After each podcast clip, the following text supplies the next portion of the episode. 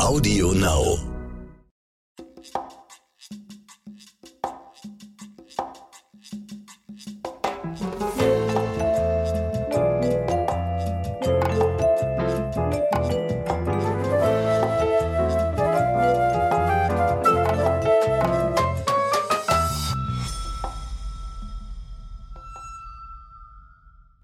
Wahnsinn, es ist schon wieder Freitag. Eine arbeitsreiche Woche liegt wahrscheinlich hinter euch oder auch nicht. Auf jeden Fall habt ihr die Zeit gefunden, in unsere neue Folge Crime in the City reinzuhören. Und wir freuen uns sehr, dass ihr dabei seid. Sehr sogar. Schön, dass ihr uns zuhört. Und auch nochmal vielen Dank für eure tolle Unterstützung bei Instagram. Ihr seid wirklich die Besten. Wir managen uns da ja quasi ganz allein nebenbei. Deswegen kann es hier und da auch mal ein bisschen später werden mit den Stories. Aber ihr seid da sehr verständnisvoll und natürlich freuen wir uns auch immer über eure Kommentare. Ja, und äh, das muss ich ganz klar mal sagen. Alle Credits hier gehen übrigens eindeutig an Franka. Social Media ist komplett ihr Ding. Ich bin da leider raus. Sie ist der Techie von uns beiden. Letzte Woche habe ich eine Story gemacht zum Prozessauftakt von einem unserer Fälle, die wir hier besprochen haben.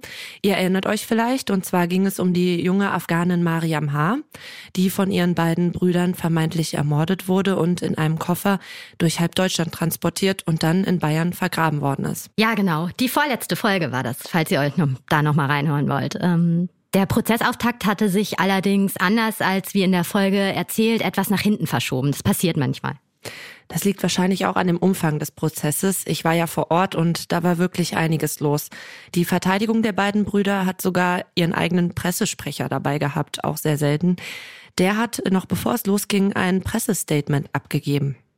Ja, also Pressesprecher ist vielleicht auch nicht ganz das richtige Wort. Äh, das war äh, einer der zahlreichen Verteidiger. Das ist so, dass im Vorfeld sehr viele Pflichtverteidiger ähm, auf den beiden Brüdern zugewiesen wurden und so war es dann schlussendlich einer zu viel oder es waren einige zu viel, glaube ich, dass welche wieder wieder äh, da äh, von dem Job entfernt wurden.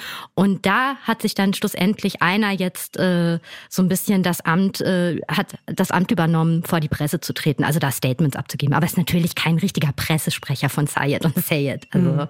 aber egal, was hat er denn gesagt? Er hat darüber gesprochen, dass die beiden Brüder vorverurteilt wurden durch die Öffentlichkeit.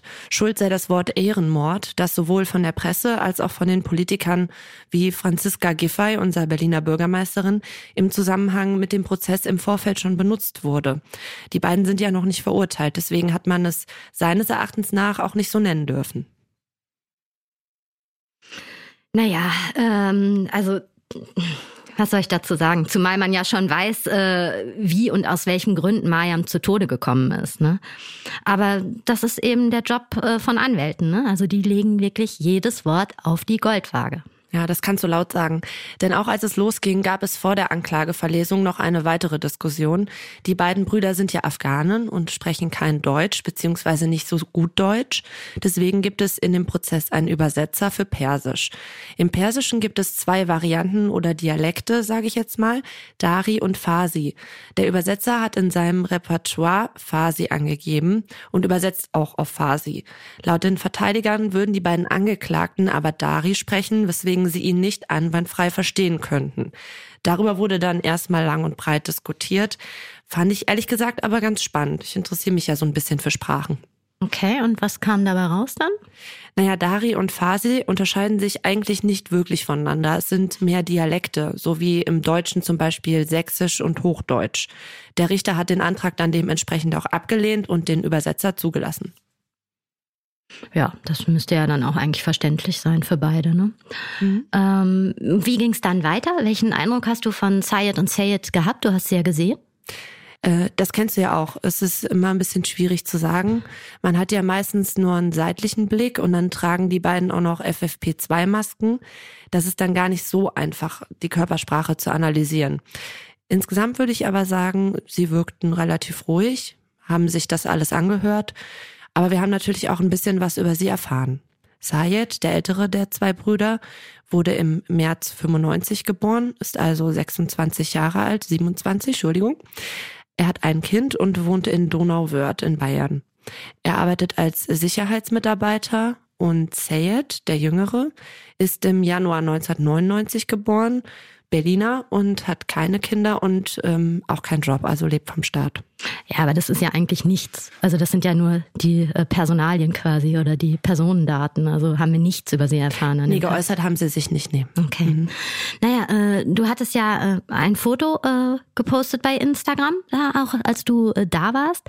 Äh, da sieht man, dass auch sehr, sehr viel Presse am Start war. Ne? Also waren denn auch Angehörige von Mariam da? Also sie hatte ja schließlich auch einen Lebensgefährten und äh, zwei Kinder. Ja, genau. Äh, es gibt eine Nebenklage und das sind die zwei Kinder von Mariam H. und ihrem Ex-Mann. Sie sind mittlerweile 10 und 14 Jahre alt, dürfen aber als Minderjährige nicht selbst als Nebenkläger auftreten. Deswegen werden sie von Mariams Ex-Mann und ihrem eigenen Vater vertreten. Wir hatten in unserer Instagram-Fragebox auch die Frage von euch, ob der Ex-Mann Verständnis für die Brüder hat. Schließlich hat die Trennung von ihm ja die Tötung von Mariam ausgelöst. Und wie wir ja bereits in den letzten Folgen erwähnt haben, er war gewalttätig und hat die Trennung auch nicht so richtig akzeptiert. Deswegen hat es mich ein bisschen gewundert, dass er als Nebenkläger da auftritt und ihn da auch sitzen zu sehen. Aber darüber überfahren wir ja vielleicht dann auch im Laufe des Prozesses noch mehr. Ja, aber das ist immer so, das ist ja eigentlich nur ganz logisch. Also die Kinder sind minderjährig, der Vater ist, äh, ist ihr Vormund. Also, äh, ne? Also die, mhm. der hat halt, äh, der hat das, äh, das äh, Erziehungsrecht für die beiden. Also, und dann ist ganz logisch, dass der auch äh, die äh, Nebenklage für sie vertreten muss. Also mhm. das ist, ist einfach so. Das ist, und ähm, nur weil er gewalttätig gegenüber seiner Mutter war, da entziehst du ja jemand auch nicht direkt das Sorgerecht. Ja, das stimmt. Ne? Mhm. In der Fragebox ist übrigens auch häufiger die Frage aufgetaucht, ob man einfach so zum Prozess gehen kann. Ähm, als Zuhörer. Samina, vielleicht kannst du dazu mal kurz was erklären. Ja, das kann ich natürlich. Ich bin ja oft genug da. Und äh, das ist in den meisten Fällen auch absolut möglich und sehr empfehlenswert. Also ich kann immer nur sagen, so ein Tag vor Gericht ist spannend. Also bei öffentlichen Prozessen gibt es immer Zuhörerplätze.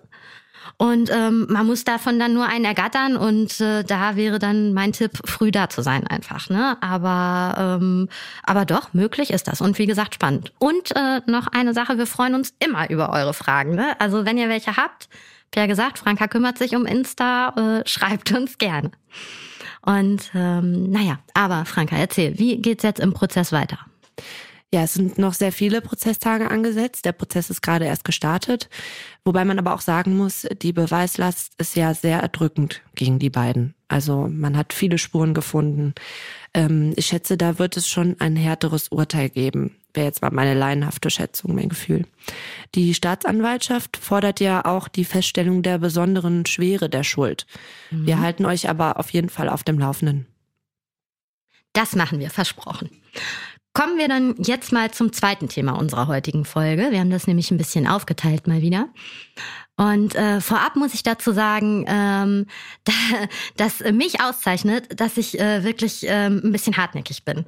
Also kriege ich auch oft gesagt. Und ähm, diese Folge wollte ich wirklich gerne machen.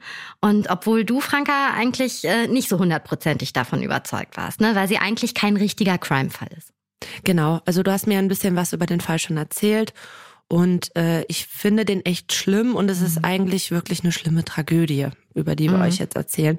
Wir hatten da wirklich so eine kleine Diskussion drüber, ob wir darüber hier reden. Ja, ähm, und grundsätzlich äh, hast du ja auch recht. Also äh, für mich war das aber trotzdem so spannend und ich war so nah dran und wollte es dann einfach gerne machen. Und auch über solche Fälle zu berichten gehört ja auch zu unserem Job. Also Unfälle, tragische Unfälle machen wir natürlich auch. Ne? Mm. Mhm. Und äh, in diesem Fall geht es, äh, wie gesagt, um den äh, sehr schlimmen und wirklich, wirklich tragischen SUV-Unfall in Berlin-Mitte.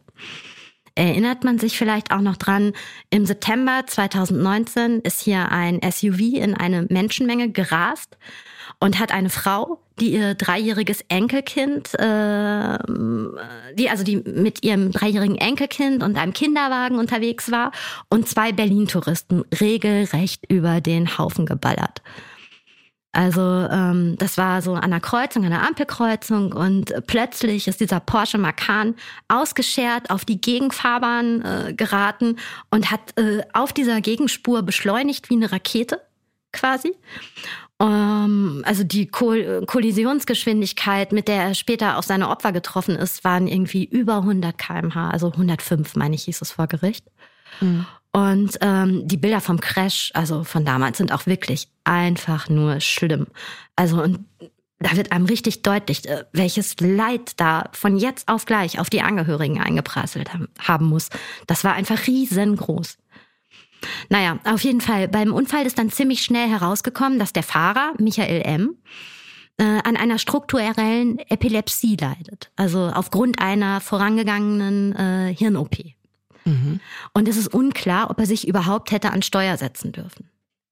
Allerdings muss man sagen, im Unfallauto, also in seinem Auto, im SUV, befinden sich zum Unfallzeitpunkt außerdem seine Schwiegermutter und auch seine sechsjährige Tochter, die er also auch gefährdet hat. Ne? Der Unfallort sah aus wie ein Schlachtfeld. Ja, ähm, da erinnern uns wir uns wirklich beide noch dran. Ne? Also das war damals wirklich heftig äh, vor Ort. Es war einfach, also wirklich so, so ein Chaos, äh, solche Gewalten, die da geherrscht haben müssen, was deutlich wurde an dem ganzen Trümmern.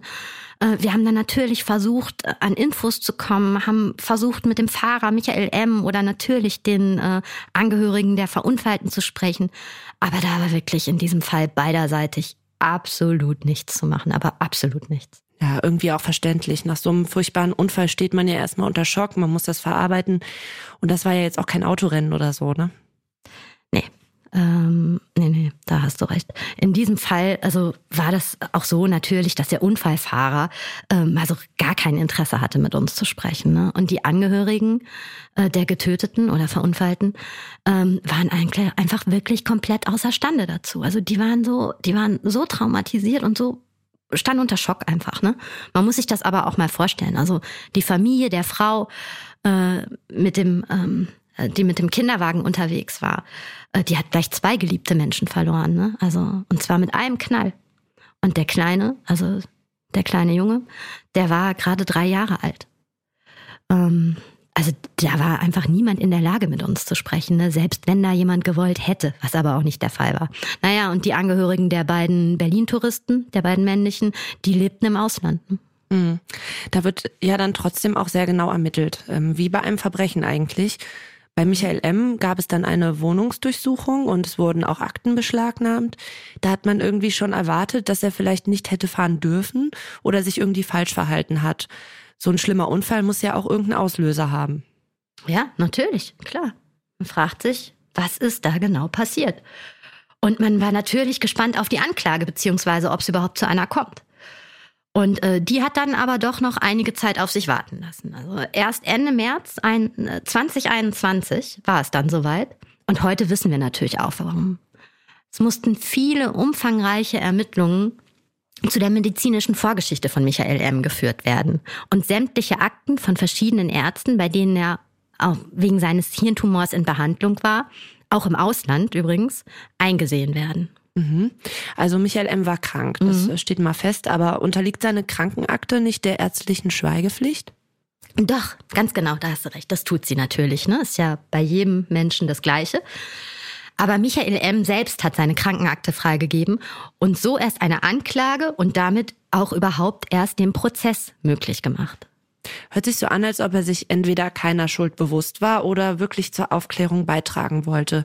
Was ist denn dabei rausgekommen? Konnte man danach sagen, wie es zu dem Unfall gekommen ist? Also äh, ja, die Unfallursache war war ja auf jeden Fall sein epileptischer Krampfanfall. Ne? Das äh, habe ich dann vor Gericht, da hat man dann vor Gericht auch äh, gehört. Also äh, er ist ohnmächtig geworden, hat seinen Kopf so zur Seite gekippt, äh, hat sich hinterm Vor äh, Steuer dann versteift und mit seinem steifen Bein das Gas durchgetreten. Seine Mutter auf dem Beifahrersitz hat noch verzweifelt versucht, sein Bein wegzudrücken vom Gas, also irgendwie das Auto zu stoppen, äh, aber vergeblich so dass sie und die Kleine äh, auf dem Rücksitz äh, nach dem Crash auch im Krankenhaus versorgt werden mussten. Ne? Allerdings waren beide nicht so schwer verletzt wie äh, der Fahrer Michael M. selbst. Und äh, anscheinend war dieser wirklich davon überzeugt, dass ihm die Ärzte niemals ein Fahrverbot ausgesprochen hatten. Also er hat geglaubt, er hätte zu dem Zeitpunkt fahren dürfen. Echt? Naja, würdest du sonst deine Akten freigeben? Ja, stimmt. Sowas muss ja dann auch irgendwo vermerkt sein. Mhm. Auf jeden Fall kommt es wenige Monate später, im Dezember 2021, ähm, zum Prozess. Michael M. wird wegen fahrlässiger Tötung in vier Fällen und gefährlichen Eingriffs in den Straßenverkehr angeklagt. Du warst vor Ort. Wie war das denn so? Puh, ja, auch sehr, sehr, sehr voll. Also da waren wirklich auch viele Kollegen. Traurig und äh, natürlich auch spannend. Also äh, zum Auftakt waren wirklich äh, zig Kollegen vor Ort und es gab wirklich so ein richtiges Pressegerangel mal wieder. Und äh, wir sind ja oft da. Äh, ich im Speziellen. Aber man kann das auch wirklich sagen, sobald manche Kollegen hinzukommen, die eben nicht jeden Tag da sind, äh, die benehmen sich wie die Axt im Wald. Ne? Also du weißt, wie ich das meine, oder? Ja, da gebe ich dir vollkommen recht. Gerade Leute, die nicht so oft da sind, mm. die wollen dann ganz schnell ihre Interviews und drängeln sich vor, halten ihre Mikros rein und so. Ähm, da gibt es auch schon eine Etikette unter Leuten, die ein bisschen erfahrener sind. Ja, und du als Mensch, der immer darum springt, denkst dann so, hä? Habe ich irgendwas verpasst, oder? Geht mm. dir das mhm. dann auch so, ne? Ja, absolut. Mm. Äh, naja, also es waren auf jeden Fall eine Menge, Presse, äh, eine Menge Presse da und auch sehr viele Nebenkläger und äh, deren Anwälte. Also es gab ja eine Menge Geschädigte ne? und ähm, da wollten viele, ähm, viele natürlich äh, deren Interessen durchsetzen. Äh, allerdings war wirklich so live in Person eigentlich nur der Ehemann der Frau, die den Kinderwagen äh, geschoben hat, ähm, da. Und das aber fast bei jedem Prozesstag zum Urteil hat er bitterlich geweint auch. Und überhaupt, der Prozess war, ja, man merkt das, ne? War emotional einfach. Also Michael M., der Fahrer, der Unglücksfahrer, hat direkt nachdem die Anklage verlesen wurde, eine persönliche Einlassung abgegeben. Auch selber. Also, mhm. Und ähm, ich habe davon, also die gab es dann auch schriftlich, ich habe davon ein Exemplar ergattert. Stellen wir euch bei Insta rein. Ist eigentlich ganz interessant, was er da so von sich gibt. Und äh, dabei hat er geweint und wirkte auch wirklich sehr betroffen. Also ich fand das schon deutlich, dass der Unfall, dass man da wirklich gemerkt hat, dass der Unfall auch sein Leben völlig verändert und aus der Bahn geworfen hat. Und dass ihn die Verantwortung für den Tod von vier Menschen wirklich schwer belastet. Also ich bin mir sicher, meine ich zumindest sagen zu können, hätte er geahnt, dass sowas Schlimmes passieren könnte, wäre er niemals gefahren. Aber trotzdem, ein Versäumnis, er hat es eben nicht geahnt, aber hätte er es damit gerechnet im entferntesten, ja, der hat eben nicht damit gerechnet und das war sein Fehler. Ja, schon tragisch. Da kann man ja richtig Mitleid mit ihm auch haben. Ja, also ging mir auch absolut so, merkt man ja auch, ne? Ich bin ja wirklich bei dem Mann eigentlich. Bis zu dem Zeitpunkt, als die Mutter des verunfallten Kindes, also Kleinkindes, als Zeugin ausgesagt hat. Und vor Gericht weil es hat sie. Sie war an dem Unfalltag auch dabei und wollte eigentlich mit ihrer Familie, also sie hat noch weitere Kinder und mit ihrer Mama eben, äh, Burger essen gehen, hatte ihr Säugling, also sie hatte zu dem Zeitpunkt einen Säugling, hatte sie vom Bauch geschnallt. Mhm. Und ähm, sie hat dann vor Gericht erzählt, wie wirklich nur noch so eine Art Geschoss an ihr vorbeigeflogen ist. Das sind ja auch nur noch so Sekundeneindrücke irgendwie, ne? Und äh, dieses Geschoss, sie konnte es ja gar nicht zuordnen, was das war, ist dort gelandet, wo vorher, also noch Bruch, Sekundenbruchteile vorher, ihre Mutter und ihr kleiner Sohn mhm. gegangen sind. Ne? Also es muss, es war wirklich, das war sehr, sehr, das war so ein Gänsehautmoment. Ne? Und ähm, sie ist dann äh, mit ihrem Baby vom Bauch, äh, an, da lagen dann mittlerweile schon Tote, an den, an den Toten vorbei. Erstmal zu ihrer Mutter, hat die da noch liegen sehen, hat der wohl noch irgendwie liebevoll übers Gesicht gestreichelt oder so. Und dann hat sie sich umgeguckt und ähm, nach ihrem Sohn natürlich und hat ihren Sohn mit, mit seinen rosa Söckchen, das hat sie auch erzählt, also dieses Bild muss sich auch eingebrannt haben bei ihr, einfach auf dem Asphalt liegen sehen und jemand hat sein Köpfchen abgedeckt. Und dann hat sie noch sowas gedacht, wie das kann doch nicht meiner sein und doch, das war ihr Sohn. Ja, auf jeden Fall sehr heftig. Also da wird einem fast schlecht, wenn du das erzählst. Also richtig schlimm. Ja, das war wirklich schlimm. Also sie hat äh, sie hat ihre Worte verlesen lassen. Ich denke, weil auch wichtig war für sie, äh, dass sie wollte auch, dass äh, der Fahrer merkt, was für ein Schmerz da angerichtet wurde.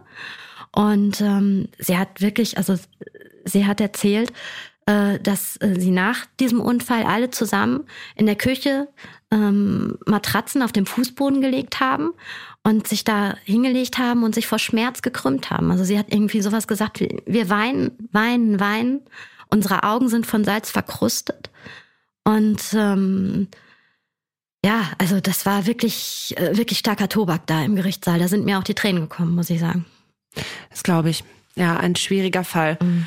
Und mal wieder nur Leid für alle Seiten. Hm. Und so eindeutig war es ja dann tatsächlich doch nicht. Immerhin hat die Kammer 20 Tage für ihr Urteil gebraucht. Ne? Ähm, obwohl ich das nicht ganz verstehe. Gerade wenn er doch seine Krankenakten freigegeben hat, müsste doch ganz klar herauszufinden sein, ob er jetzt fahren durfte oder nicht. Oder?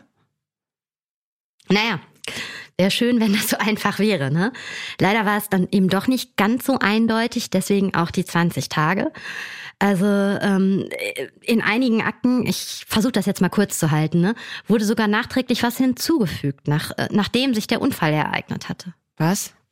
Ja, ist unglaublich. Ne? Das bedeutet aber auch, muss man ganz klar sagen, war dem Richter auch sehr wichtig, nicht zwangsläufig, äh, dass eine Belehrung nicht, also äh, ob er jetzt fahren darf oder nicht, überhaupt nicht stattgefunden hat. Die kann natürlich auch mündlich stattfinden und dann wird sie einfach nicht eingetragen. Und wenn dann irgendjemand sieht, oh, da ist ja dieser schlimme Unfall, huch, da war ich ja, da muss jetzt aber in den Akten noch das vermerkt werden. Das ist halt auch, sowas machen Menschen halt. Ne? Mhm. Ähm, aber trotzdem ist das natürlich äh, von den Medizinern alles andere als professionell. Also, und dann wurde auch zum Problem, äh, dass äh, Michael M. sich sowohl in Deutschland als auch in der Schweiz in medizinischer Behandlung äh, befunden hat. Und hier gelten einfach mal, das sind unterschiedliche Länder und hier gelten unterschiedliche Gesetze. Ne? Oh Mann, das klingt ganz schön kompliziert. Ja, aber der langen Rede kurzer Sinn. Ähm, Michael M. wurde dann im Februar diesen Jahres zu zwei Jahren auf Bewährung verurteilt. Und äh, außerdem wurde sein Führerschein eingezogen. Und erst in zwei Jahren kann er, äh, also kann er äh, per Antrag prüfen lassen, ob er wieder am Straßenverkehr teilnehmen darf. Ähm, nur mal so nebenbei, seine Anwälte, und er hat wirklich einen absolut renommierten äh, Strafverteidiger äh, in Berlin gehabt, also den muss man sich auch erstmal leisten können ähm, äh, hatten auf Freispruch plädiert. Also hätte er für den Richter wissen müssen, dass er nicht fahren durfte. Ja, genau. Also äh, ich sage es, die Anwälte haben auf Freispruch plädiert, aber alles nichts genutzt. Für den Richter war ganz klar, dass, äh, dass Michael M. das hätte wissen müssen. Also er hat Michael M.s Verhalten als fahrlässig betitelt und hat ganz klar gesagt, dass mit dieser Krankengeschichte jederzeit das Risiko eines erneuten epileptischen Anfalls bestanden hat. Und ähm, auch äh, wenn man natürlich sagen muss, haben wir ja eben schon gesagt, die medizinische Belehrung, äh, sowohl mündlich als auch schriftlich, war nicht ausreichend. Trotzdem hätte Michael M. was also auf der Hut sein müssen. Ach, tatsächlich? Ja. Und äh, zwar, weil er das Risiko, er hat das Risiko einfach schlichtweg unterschätzt, beziehungsweise, wie es so schön im Rechtsdeutsch heißt, billigend in Kauf genommen. Ne? Also vielleicht hat er es auch etwas verharmlost. Er ist ja ähm, auch erst, er ist ja nach seiner OP langsam wieder angefangen, Auto zu fahren. Erst kurze Strecken, bekannte Strecken und so. Und das hätte er als intelligenter Mensch eben einfach nicht tun dürfen. Also er hätte schon bei dem kleinsten Zweifel an einer hundertprozentigen Fahrtauglichkeit nachfragen müssen. Und nachfragen müssen und nachfragen müssen. Und so lange, bis, bis er da eine, eine, eine Antwort erhält, also eine ausreichende Antwort, weißt du? Also lieber einmal mehr als zu wenig. Und deswegen kommt eben diese Einlassung, von der ich eingangs erzählt habe, die Michael M. zum Prozessbeginn abgegeben hat, äh, auch für den Vorsitzenden eigentlich äh, eines Geständnisses gleich.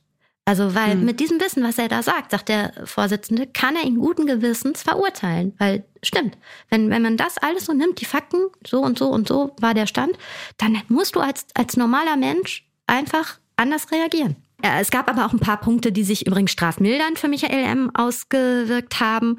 Und zwar war das natürlich seine äh, seine uneingeschränkte Kooperation. Wir haben es gesagt, er hat die Ärzte von der Schweigepflicht äh, entbunden. Das hätte er nicht tun müssen. So hat er überhaupt erstmal einen Prozess äh, ermöglicht.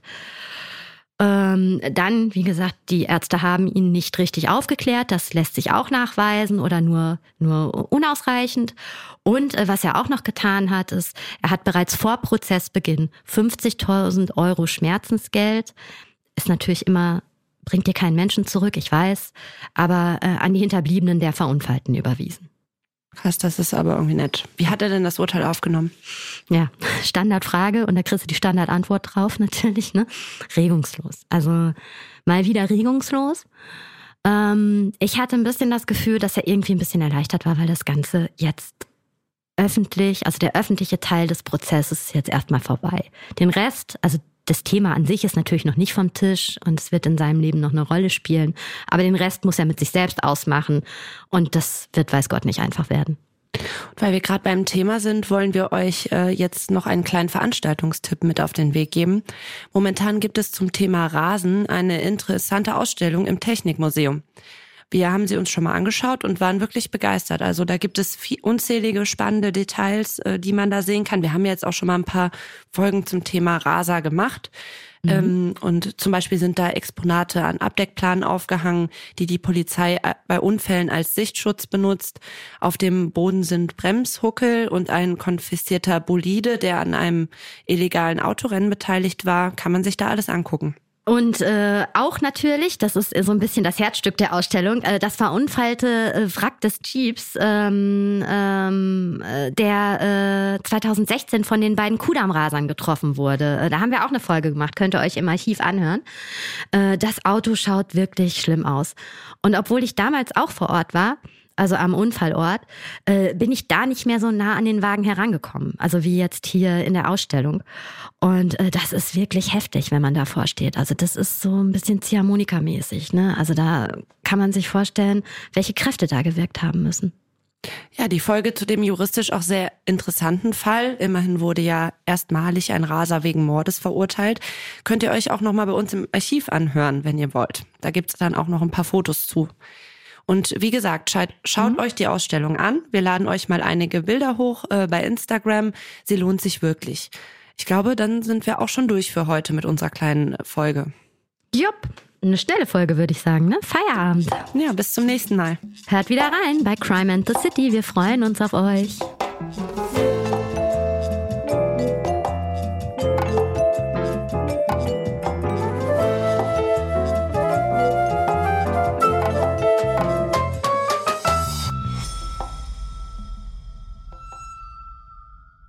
So, ihr Lieben, unsere Podcast-Folge ist jetzt für heute vorbei, aber wir haben noch einen Podcast-Tipp für euch, in den ihr ja auch mal reinhören könnt, wenn ihr mögt. Hallo, hier ist Martin Tietjen vom Let's Dance Podcast. Jeden Samstag darf ich ja gemeinsam mit einem ehemaligen Star der Show oder einem Profi die Geschehnisse der Shows bequatschen und euch ganz exklusiv hinter die Kulissen von Let's Dance mitnehmen. Wer hat überrascht? Wer ist rausgeflogen? Wer sind die Profitänzer und Tänzerinnen? Und warum, um alles in der Welt, guckt der Lambi eigentlich immer so grimmig? Das alles gibt's jetzt hier bei Let's Dance, der Podcast, ganz exklusiv nur für euch bei Audio Now. Audio Now.